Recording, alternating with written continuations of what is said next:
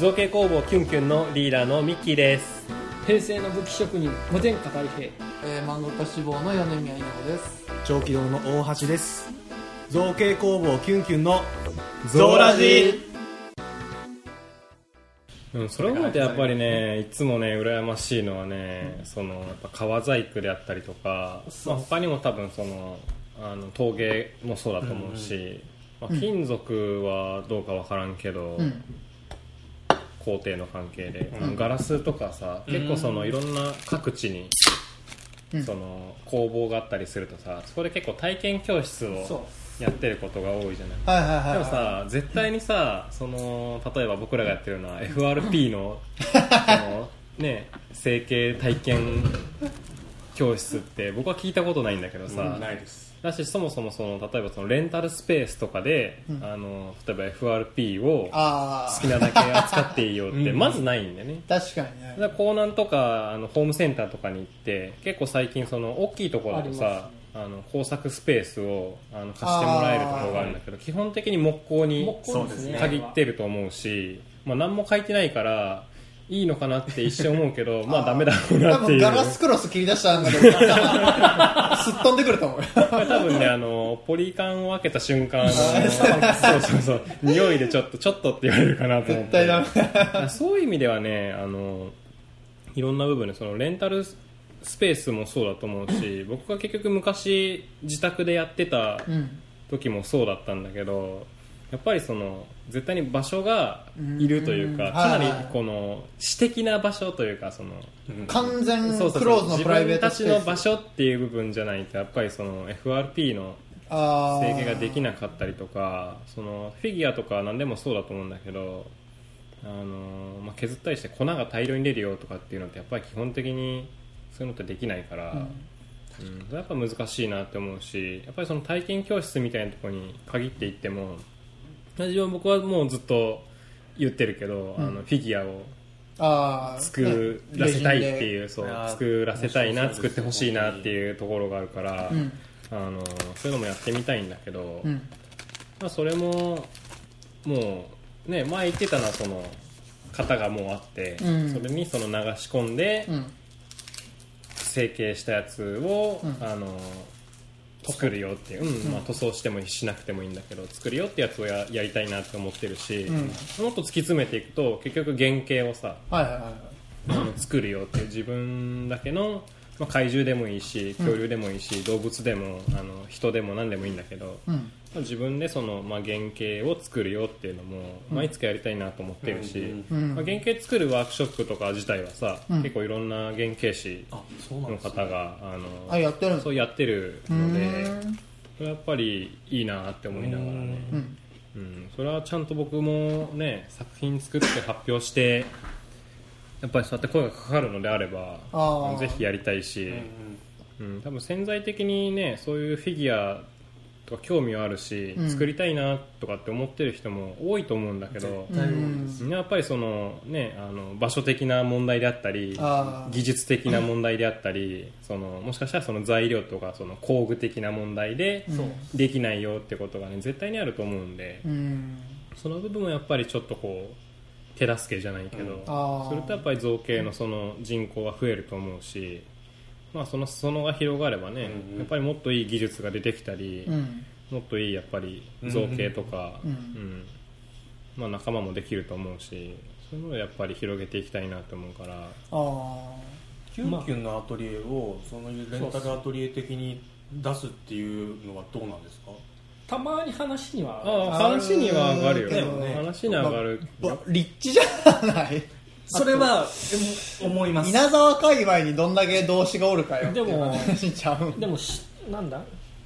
週1で原型からうんうん。FRP に置き換えて塗装するまで教えますみたいな、こうあー。ディアゴスティーニ的に毎週こうちょっとずつできてきますよみたいなね。それこそ初回は安くて次からだんだん高くなってくけど。ま あそれがディアゴスティーニとちょっと違う。交通の便はそんなに悪くないよね。だって名古屋駅からさ国府宮駅ってスッて行けるし10分ぐらいでしょ？特急まあ。鴻宮からここがな、まあ、送迎付きって言えば。どうせどうせ人がいなきゃこう教えることもここ開けて貸し出すこともちょっとあって考えるんだったらまあ送迎付きにしちまえば、うんまあギリありな立地っちゃありな立地かもしれない。ああ確かに。そっか。名古屋からのアクセスって考えれば別に時間はかからんか、そうそうリーダーが言ってる時に考えたのはそれこそレイヤー向け？コスプレイヤー向けに FRP をつく。でちょっと例えば今自分ら試しにやってるけどそのうん固定うん。とかそういうパーツを簡単にあのツイッターで流れてたけど実際やってみようよってういうん。のはありかなってそれこそね常々話してるけどやっぱりレイヤーってあの自宅でやってる人はウレタンとかメインで、ウレタンとかあの工作用紙メインで、ん。FRP ってほとんど使わないから、うん無理だね。ね、だから自分らはそういうのが作れるのが強みだけど逆にやっぱレイヤーさんたちにそういうの触ってもらうっていうのが面白いのかなっていう。場所もあるからそれをやっぱここうん。余らせる活用はまあね。してみないとっていうのがある。あんまり関係ないかもしれないけどあのレイヤーさんたちの撮影スポットとして結構一宮駅がよく使われるんですよ。あだから稲沢と一宮って隣接してるじゃないですか、うん。ここで作って一宮で撮影もできるみたいな。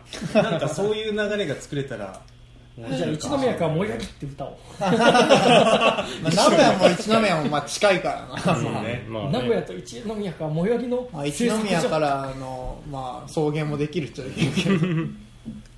私そうやって考えるとレイヤーさん向けにそういう個人的に FRP その触ってみてっていうのはありかもしれないなって今話してる中で思ったかな。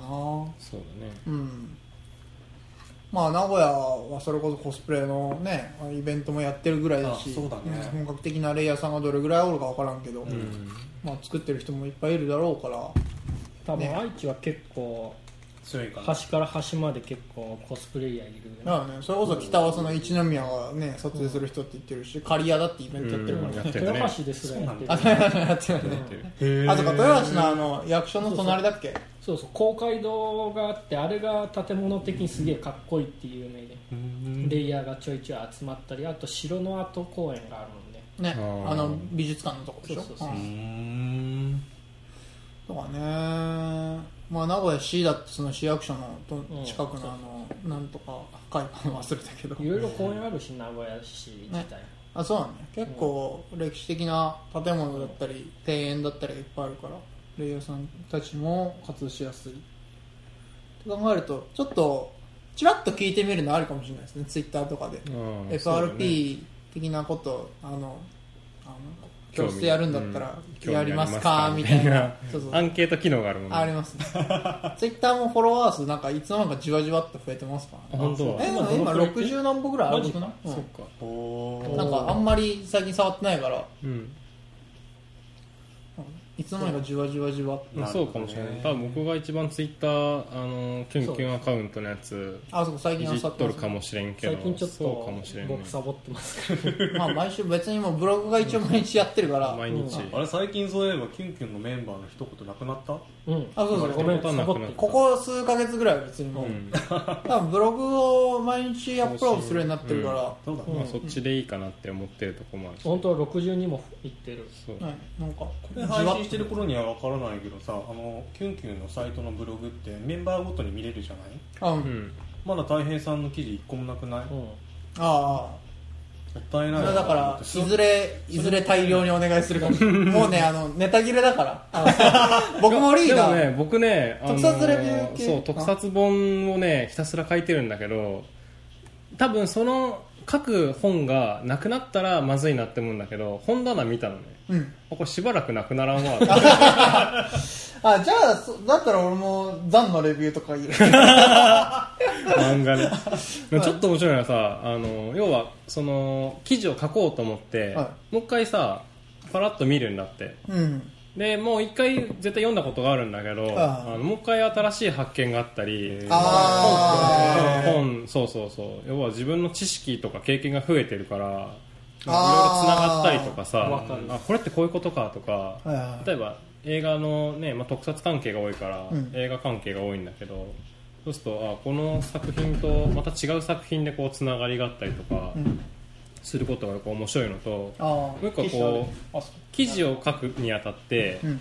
一回アマゾンのその本のページを一応リンク貼るために見るんだけど、はそうすると僕がその持ってる特撮本って、まあ、特撮本って多分多いと思うんだけど基本的に即絶版になるの。ねああ、大体初版だけしかかかんないから、まあ貴重すぎる。僕も本当にそれ買い始めてからあれどんぐらい15年とかかな多分高校ぐらいからなんかブックオフとかさああ。とかでこうそうか、もともとその絶版になってるようなものも探して。探して買ってたからあ改めて見ると、あ。うん。あのめっちゃ値上がりしてたりあのマーケットプレイスでさプレミアがついてるそうそうそうそうそうがついてたりとかああ。多分昨日書いてて面白かったのがあのテレビくんのうん。編集部が出してる、うん。えーとね、これゴジラもガメラも平成モスラもウルトラマンも仮面ライダーも戦隊もあの大体その日本にある特撮うん。は全部出してるんだけど、あのある。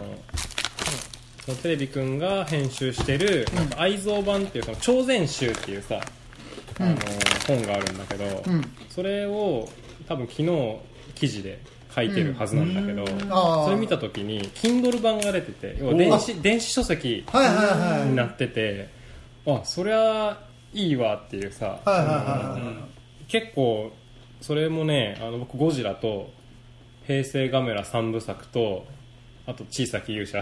平成モスラ。三部作じをゃない。ね、全部ね、あの学生の時に、あの全種類アマゾンで買ってるんだ。あー。それこそマーケットプレイスで買ってるんあなんか言ってましたね。その高いのを買ったって。そうシャーコンプリートしたぜっていうあのコンプリート。そう全部持ってるんだけどあのー多分ね当時買ってたのって定価よりもね大抵安いんだって。あたまに上がっててもうん。3倍定価の3倍ぐらいかなと思ってたんだけど。ああまあまあしますけど昨日見たやつが多分定価のえっ、とね10倍ぐらいになってて。あやっぱ上がるんだみたいなとかその改めてうん。見ると、ああもう全然売ってないからまあいい時期にあーちょう変えたんだなって。そうそうそうどちょうどまあ流通してて手に入るギリギリのそうそうあそれはねやっぱり今から多分ほぼ毎日こう書いていくんだと思うけどちょあああっと面白いまあ自分もなあまあ技法書とかのレビューに移ろうかなそしたら、うんもう漫画の紹介も大体やっちゃったし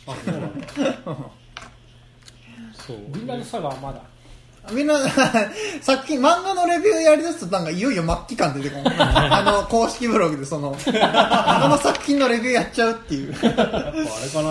そうなのかな？まあそっか。うんだからまあ俺も、まあ、やっぱり物作ってる人向けに書くって感じだと多分技法書かな。最近またちょっと一冊本買ってまあ多分月1で読み込んで練習して潰そうかなって思ってるから。うん。また今月買ってちょっと練習用に使ってる本があるからそういうレビューにしていこうかなと思って。そうかさすがに漫画連続でやるのはあれかな。うんだったら無限にいけるけど。そうね。確かに。マジで本当に。いや大平さんもすでにインスタとかにさ、ざっくりもう上げてるじゃない？それ転記するだけでも全然面白いと思うけどね確かに。あれでしょ忙しいんでしょ単純に普通に今わかるよ。もそうタイトル暇じゃないんだろうなっていうのはわか ぶっちゃけもう億。るでしょ。うだと思う。そこに割く体力ないでしょ。あのこの前石膏の方もダメにしちゃったし。経済はねへこむよむねちゃなんかこうさっさとやっちゃおう。もう時間ねえし、ああみたいな。うんわかるわかる。でもね。太平君が理系剤塗り忘れて石膏の方ダメにしちゃったんですよ。だからでも男は黙って粗造なのでも奇跡的な話でね。あ原型残ってんだから。えマジあよかったね。あーでも肩取れるね。もう一遍型から作れるうん。また自宅で石膏取りしてください。だんだんあの部屋だけ粉っぽくなってくる 完全にあの、家の一部屋占領してっからね、でもだってに 2DK なの1作業部屋だから。本当に。ほんだよね。ぶち切れられるよ。だってえ嫁さんどこで寝とん？えだから二人はどこで寝とん？んとね。あの一番ベランダのそうベランダ側の。あうーんもうキッチンの隣の部屋がもあ完全に住居スペーうス住居スペース。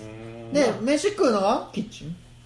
あのテーブルあったし、そうそうそうあそでそれ以外でそれ以外の唯一のあの部屋はもう完全に大平君の作業部屋なんだまあ ギリギリ半分物置の半分作業場って感じでいいね理解があって切れられたら離婚案件だけど。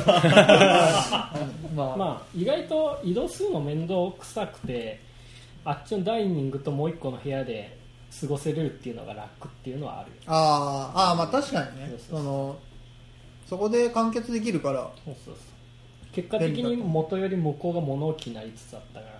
ああそうだね。なんか引っ越しの時もあそこにとりあえず物突っ込んどけみたいな感じだった まあでも型なんか型はとりあえずダメにはなっちゃったんだ。肩はもまあさすがに剥がれんかった。かあうん。うもう石膏に樹脂が染み込むレベルだったもんで、ーあ。ー、ねガードがないってことだもんね。僕もね理系剤ね塗り忘れはないけどね硬化剤入れ忘れがあって。あ あの型に要はベタベタの固まらないあの何かを塗りたくってベタベタにして終わるっていうね。あそれもうはそこから復帰は無理なんですかもう？一応ねその状態だと、あのどんだけ塗布したかにもよるけどあのね硬化剤を入れた樹脂をあなんとかもう一回塗るとあ。あの結局化学反応だから、はいはいはい。まあのじわそう時間はかかるけど硬化してくれる。ああなるほ嫌だよね。うわーって気になるもんね。まあ普通に樹脂代と石膏代ん。無駄にして時間ここまで時かけてみ間も、たいうん時間と労力の無駄がやっぱりなゴミの山を作っただけっていうの辛いっす。ああ、なるほどね。それ捨てる時とかちょっと悲しい気分になるよね。わかる 結構レベルの高い話だまああの頑張って工夫したけど美味しくなくなった料理みたいな感じで。どうにも食えねえなみたそいうな。そうそうそうそう。なんか調味料とかスパイスとか工夫したけどまずかったっていう感じじゃん。わかりやすく言えば、これでリスナーが分かってくれるといい。まあ これさあのどんだけ聞いたとか数出んの？出んやろ。出ないの？あれはねどれぐらいあのねそうそれがねれてるかさっぱりわからこないれはねポッドキャストなんだろう iTunes のポッドキャストの欠点でさ絶対に出ないんだよ。分かんないんだ。これはちょっと悲しいよな。僕のフォロワーさんが一人来てくれて感想言ってるのは見たけど。なるほ方はとりあえず聞いてくれてるっていうのは分かってるけど、でもあの人はやっぱ特撮好きだから特撮の話の時は面白かったって言ってたけど。ね、なるほど。第1回から第3回ぐらいね、だからあと10回ぐらい特撮の話しない。と もう離れてっちゃう可能性高いかもしれんけど、うん。はい。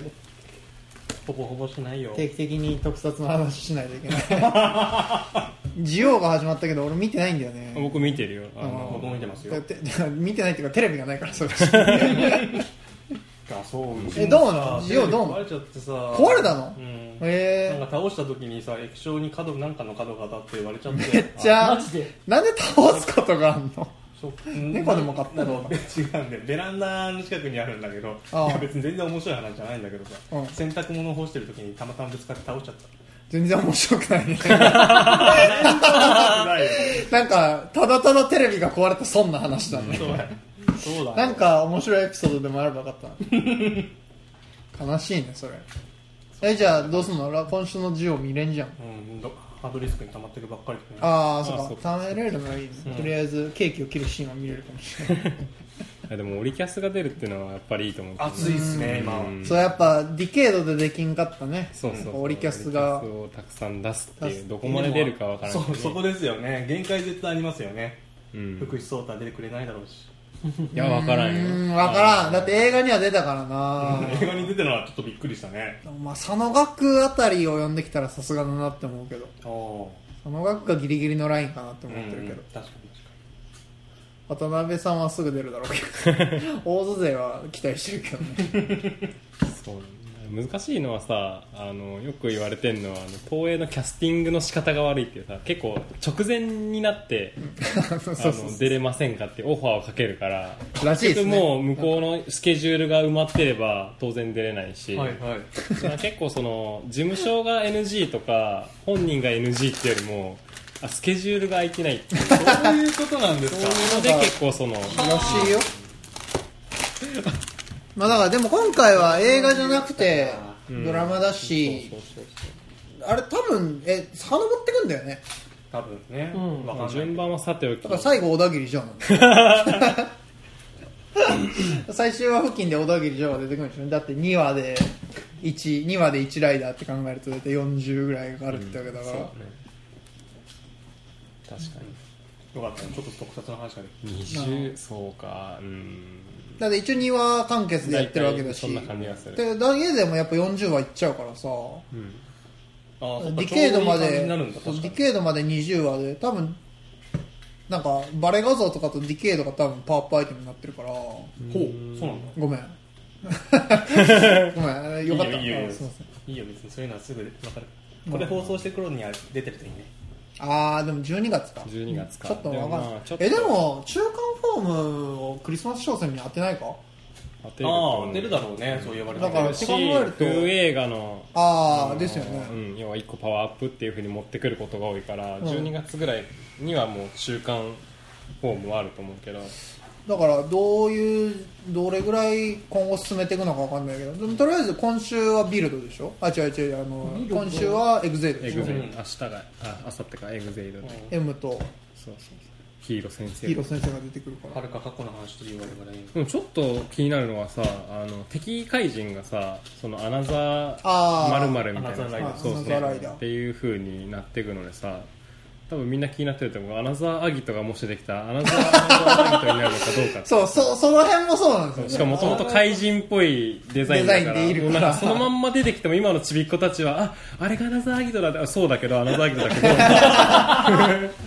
あ怪人だみたいなうんライダーだけどみたいな。アナザーシンがどうなるかそれは面白すぎますね。シンがもともと怪人みたいなアナめっちゃライダザーシン。ーめっちゃあのー初期の予定にあったようなあのークソ化け物いやでもほらライダーチックにしてくるかもしれないよ。あー一応逆にねほらあの序章って書いてあるからさあー。まだ続編があったんだってあれ。ですよね。あの仮面ライダーシンは1話しかないけどあれ序章だから。そう。本当はちゃんとその後に仮面ライダーっぽくなるあの要はプロテクターがつく予定で最初怪人っぽくなってるらしいから。だか。ら序章なんだって。で序章でだけになったからそうそうあんな怪人みたいな全ライダー並ぶと一人怪人いませんかみたいな。あなたちょっと場所間違えてませんあっちサイドじゃないみたいな。お祭り映画で違和感あれいつも面白かった。あのずらーって並ぶと大体あの昭和と平成が並ぶと大体真ん中ら辺にこうちょうどいるんですよ。芯が来るからなんか一人ちょっと間違えてないみたいな。立つ場所間違えたよねそれだけアナザーライダー混じってるってそう。面白いあれだからあれも一応平成あれ平成平です成だよ平成平成、うん。平成だから。えあ平成に入るの？あれ平成でしょ？いや平成ライダーにはカウントされんけやどってる期間は平成だよ。平成には放送されてる。そうなんだ。だって Z あれ ZO も Z 新 ZOJ って毎年やってた。多分92年ぐらいじゃないかな新があだからギリッギリ平成か。あー平成。平成3か4年ぐらいじゃない4ですね、うんそんぐらいそんぐらい。僕小さい頃にあのテレビくんか何かで載ってた 僕の多分初めて仮面ライダーって認識してるのが多分シンとか あのーシンあ ZJ ぐらいであーのーまたまあでもそうかそういうことですテレビくん見ながら仮面ライダーっていうのを知ってるのは多分そこら辺なんだよそうか。ん。多分ちゃんと明確にそのストーリーとかもあの字が読めるようになってるのが年長ぐらいだから、はいはいそれは確か J がやってて、うん。まあうん一応だからまあ平成枠ではないけど平成。にやってるライダーはそんだけいるんで新 ZJ しかもブラックブラック RX ブラック RX が、えっと元年、あえっと RX 昭和はそう。か63にやってたけど一応放送期間は元年にかかってるって僕が生まれた年のライダーが RX だから。年がバレる。年がバレる。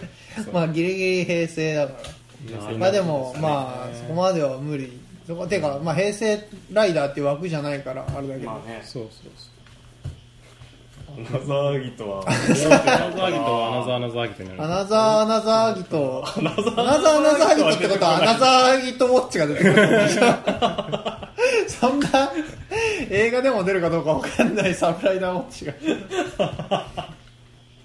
まあね一応、ねそれでも気づかなかったわけないんだからまあどうなるかまあだからあのなんかインタビューかなんかでデザイナー困ってたよ確かああーもうどうどうしましょうねぐらいなんかインタビュー記事がなんか載ってた気がするどっかに。でだってまあ脚本も作りながらだからどうなってんの？今のところ困ってんだろうけどさ。待ってるのかじゃあ考えなしだったんだね。やっぱりそういう意味では楽しみではあれはそのアナザーライダーのデザインがもう結局ね過去のその平成ライダーたちのデザインはもう僕ら知ってるわけだから、うん。アナザー敵怪人にどうなってんだろうねっていう、ほらあ最近はねもうずっと敵怪人って結構なんかいない。スポット当ててない感じがしたけどさほぼほぼライダー。バトルだったから。そうそうそうそう。ライダー増やしてまあおもちゃ的なねあの財団 B のあの、多分都合だと思う。都合だから。まあ、結局商品売れるおもちゃを出すためにやっぱりライダー的じゃなくってライダーサイドの商品を出さないといけないから。怪人作ってもおもちゃにできないけどそうそう。ライダー側作れば商品にできるからね。なるほどね。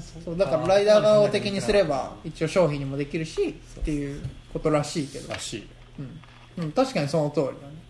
うん。だってライダー作ればとりあえずフィギュアーツにはできるし。うん。うん、あのボーイズトイにもできるしさ。そうそうう。ん、でも怪人はなかなかそうもいかんからそうね。怪人でフィギュアーツ化されたのって結構限られてるからなファイズがパッと思いつくかな。昨日あーあれあでのー記憶に新しいのはドライブのハートだけど。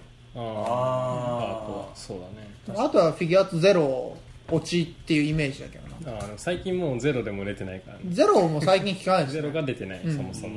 確かにでもフィギュアーツのあの怪人たちって僕多分ほとんど持ってたけどあの出来いいんでそもそも怪人が商品化されるってライダーだとやっぱり珍しい、うん確かに。さ、うん。確かうん、やっぱり僕初めて多分買ったのナスカドーパントだけど。あーあの辺はそれかっこいいですよね。ナスカ。は、うんうん確かに劇中のあれもあってやっぱイメージ補正もあるし、そうそうそうそう造形もかっこいいしナスカウェザーらへんはやっぱかっこよかったなって思う、ウェザーも役者の関係ですぐ退場したけど。まあ。あそういう裏事あ情があるの？ナスカはそうだよ。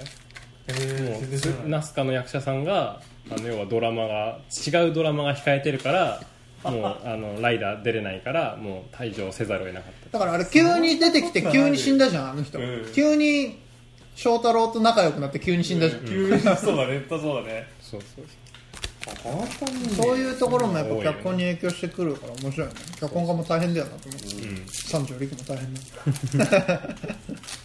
でも1年やるドラマだからさある意味。そういう意味ではねそういうこともあるか。1年後僕電王はいまだにすごいなって思う。ああ電王の花さん役の人が出れんくなっちゃったけど、はあの小花ちゃんをはい。したのも、あれ一応ストーリー的にはちゃんとあの説得力がある、うんうんうん。要は時間がテーマだったからさ、その元あった時間とはもうつながらないっていう。そう。で最近なんかで見たあの多分ネットの話なんだけどさ、ゼロの巣も変身するたんびに記憶が消えてくっていうのも、いうん。なんかその元々のそのゼロのその桜井さん大人の方の桜井さんの、うん。要は負けたっていう、うん。そのなんだろう過去というか、うん。それを消すために自分の記憶をこうはあ。代償にゼロスに変身させてたっていう。はあ。最終的に優斗の記憶を消さざるを得んぐらいこはう変身しまくらなきゃいけなくなっちゃったんだけど、うん。らそのなんか桜井さんの敗北部分を消すためにもう記憶をガンガン周りから消してその部分をなかったことにしようっていう。あああなるあほどなみたいな。まもう最終的に入電王になったりね映画あ版そうではね。そうそうそう。そうあの本人でねからこうそう子孫役にする。確かにそういうのはすごいなと思って。いやすごいと電思う話は確かに良かったですね、うん。脚本は。ちゃんとなんか時間ものにありがちなタイムパラドックスみたいなそういうツッコミどころもうまく消してましたし。うん。ああ僕電王を見た時にあの平成ライダーって僕ずっと見てなかったんだけどうんクーガで平成ライダーって一応始まるんだよね。はい。クーガ僕小6の時に見とって始まって見とるんだけど話が難しすぎて うん。全然わかんない。理解できなかった。自分もだから子供で見てたけど、うん。正直あの暗かったからあのオープニングの感じも。ね。やっぱ戦隊ものはすごい楽しみだったけどうん。ぶっちゃけその後のなんかこう流れで見てるみたいな。あーなんわかるわかる。うん。なんか暗いわーみたいな。そうそうそうそう、うん。感じで見てたイメージだな、うん。確かに。クーガはね途中で全然多分ね話は理解できんくなっちゃったかわかんなくなる。ら本当についてるだけだったけど、うん。アギトも同じ感じだったの。あー。そうですね。そう。でもそっからね隆起以降はね実はリアルタイムで見てないのあ隆起から多分兜ぐらいまではリアルタイムで見てなくて。結構早い段階ですねへあファイルズまでは見てたかな。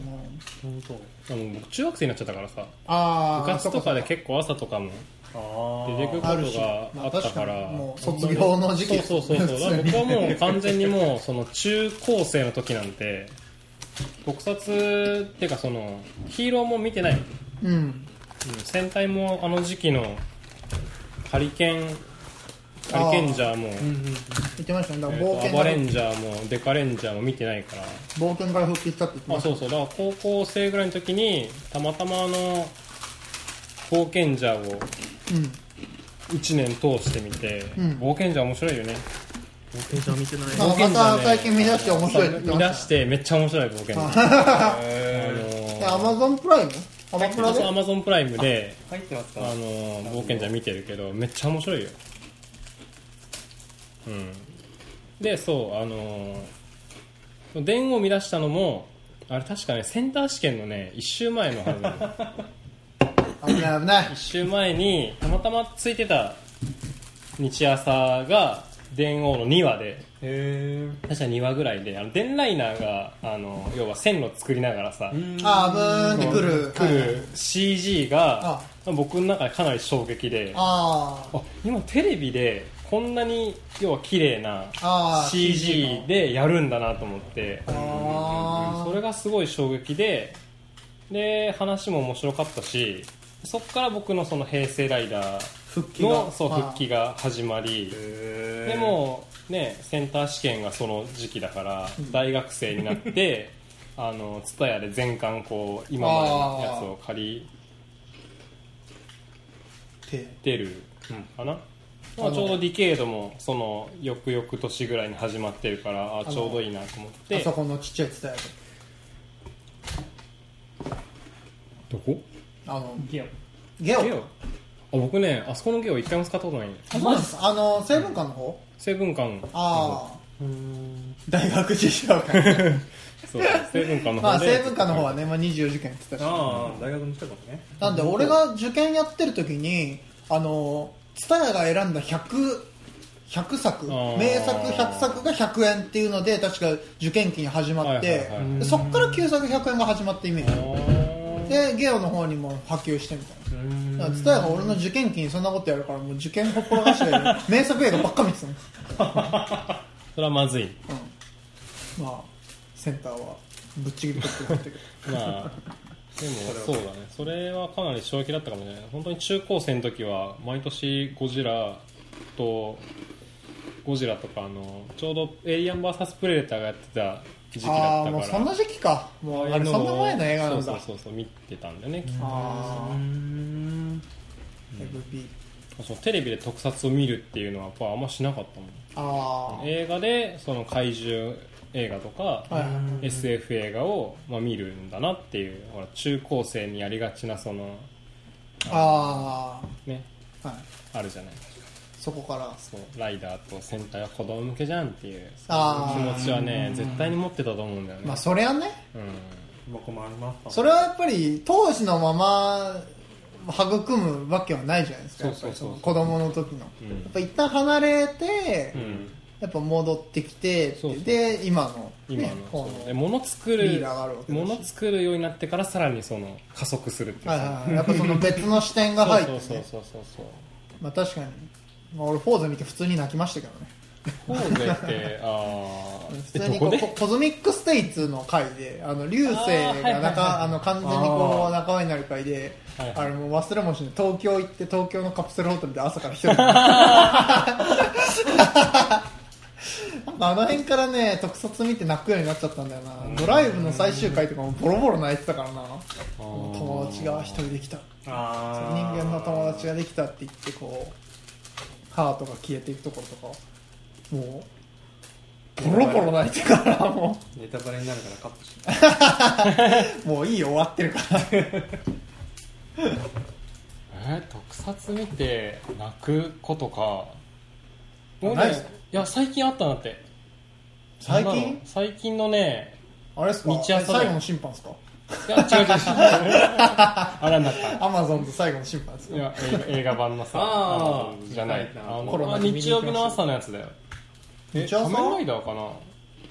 ルパバトですか？いや仮面ライダーだと思う。1個前のやつだと思う。ああエグゼイド？あ違うビルドか。違うビルド。ビルドは確かに結構最後の方。うんあの結構人も主要キャラクターも死んでるし、そうだね。まあヒゲもポテトも死んじゃいましたけど。そういうわかるけど。そういう名前で呼ばれてるわかるけど。わかるわかる。あのあ多分ねあのビルドだと思う、うん、んどこだったかな？全然思い出せんけど。うんなんかああるわ。ああそうだね仮面ライダーなこう油断してると結構泣くんだよな、うん。そうそうそうそう。うん。だからもう一周回っておっさんなんだなっていうあことなんだろうけど、ねあるかもしれんわでもなんか25あた超えたあたりから涙腺緩みません？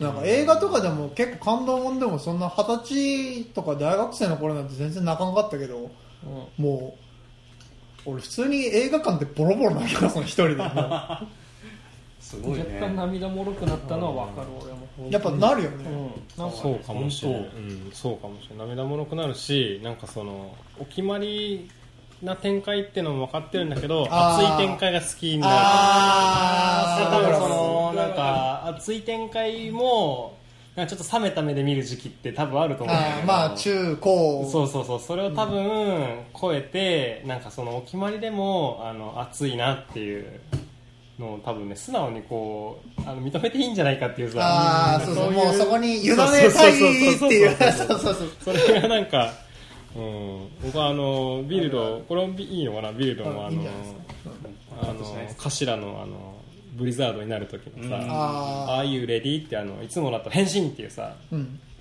ベルトが「ああいうレディって言って「うん。変身」っていうところがあの頭できてるよっていう。ああ準備はいいかっていうのと覚悟はいいか覚悟ができてる。できてるよってもうそれ変身したら死死んじゃうからね。はいはいはいはいそう。あれはね熱かったよ。うん。そう。あれぜひ久蔵君に言ってもらいたいもん。急できてるよ。ああいうレディできてるよ。久蔵君スタンプまたちょっと案出しますけど結構、あの弾かれん程度に特撮パロディ入れてるんで。ああどれぐらいこう気づくかじゃない。やっぱりこうどれぐらい詳しい人がチェックしてるとあこれあのネタだからダメ。はいこれあのネタだからダメっていう。なんか結構直接的ではないんだけどまあ分かる人には分かる程度に今入れようとしてるんで、なるほどね。そういうのは大事だよね。うん。そういうのやっぱ引っかかる話のかな。話しよう話しようっていうところでちゃぶ台の前にこうやって座って。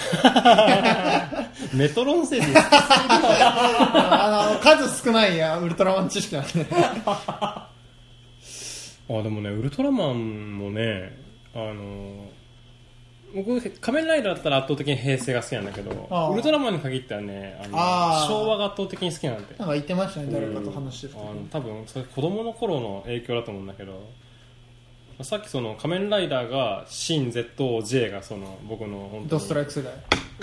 そうだね。ドストライク世代なんだけどその時期って全然ウルトラマンって新作やってない。ああ9234ってまあ確かに結構。そう全然やってないよね特撮空白の期間ではあった。あったと思うよ結構あったあった。東映もつぶゴジラは毎年その頃って VS あのモスラとか VS メカゴジラとか VS スペースゴジラとか VS デストロイヤーって続いてたああしゴジラ全盛期か。そう 90, 90年代の最初ってだいぶ何もやってなくてウルトラマンはあの僕初めての多分あの新作は多分ねウルトラマンパワードなので。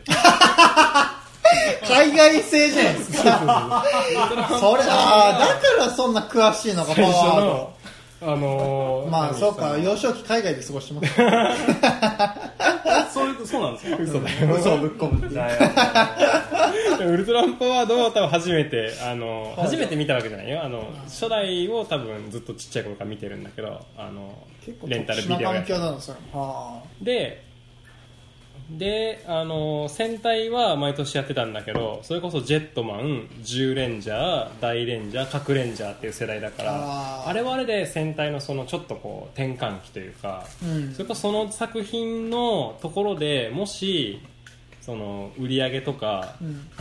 によってはもうそこで戦隊おしまいねっていうふうに言われてたような時期らしいから。まあいろいろ工夫してたそう時期そうそうそうそうそう、そういうフォーマットができないできてない状態。そうそうそうそう。仮面ライダーは新作はそのビデオや映画だったし。あ戦隊はまあやってるけどウルトラマンもその、えー、とパワードだからビデオで展開やったからそのもう過去の作品しか見れないっていう状況で。ううんん。でたまたま僕のあの父親がうん。ウルトラマンが本当に始まった頃にちっちゃい頃だったかあらー。好きでウルトラセブンまでが多分父親が好きなんだけど幼少期は本当にウルトラ Q と、ああ、えーウウルトラマンとそうそうウルトラセブンのビデオをこうローテーションで見るような。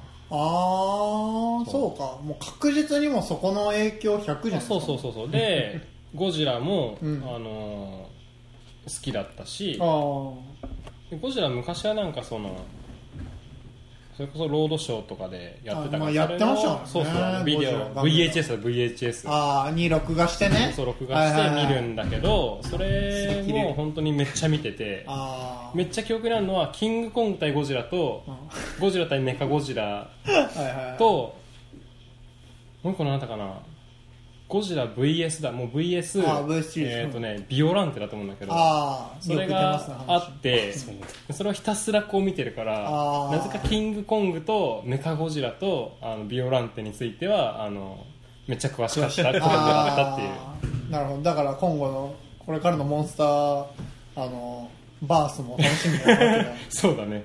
僕保育園の時に、あの粘土でこう作るめっちゃ覚えてるのは僕めっちゃビオランテ作ってるから。めっちゃビオランテ作ってくるから。あだから触手の部分をいかにあ自立させるかそんな支えを作るなんて知恵はないからあー。触手がいつもこうペタンってこう重力に負けることに絶対負けるからはい。憤慨する子供だったから、そう。なんでこいつはこうならないんだとこううねうねしないんだっていうところに怒るあのニョロニョロしちゃうからね、はいはいはいそうそう違う。あー。あーよ保育園の頃。そう。ああビオランテゴジラ、まあ、多分当時だとあのモスラの幼虫成虫バトラの幼虫成虫キングギドラらへんを作ってひたすらこう作って並べていくっていう。あそうそういうのは好きだったみたいで。ああもうやっぱりじゃあもうその時に見てるものがもうそうそうか確実にそう中核を成してるというか、なるほどそうですね。へ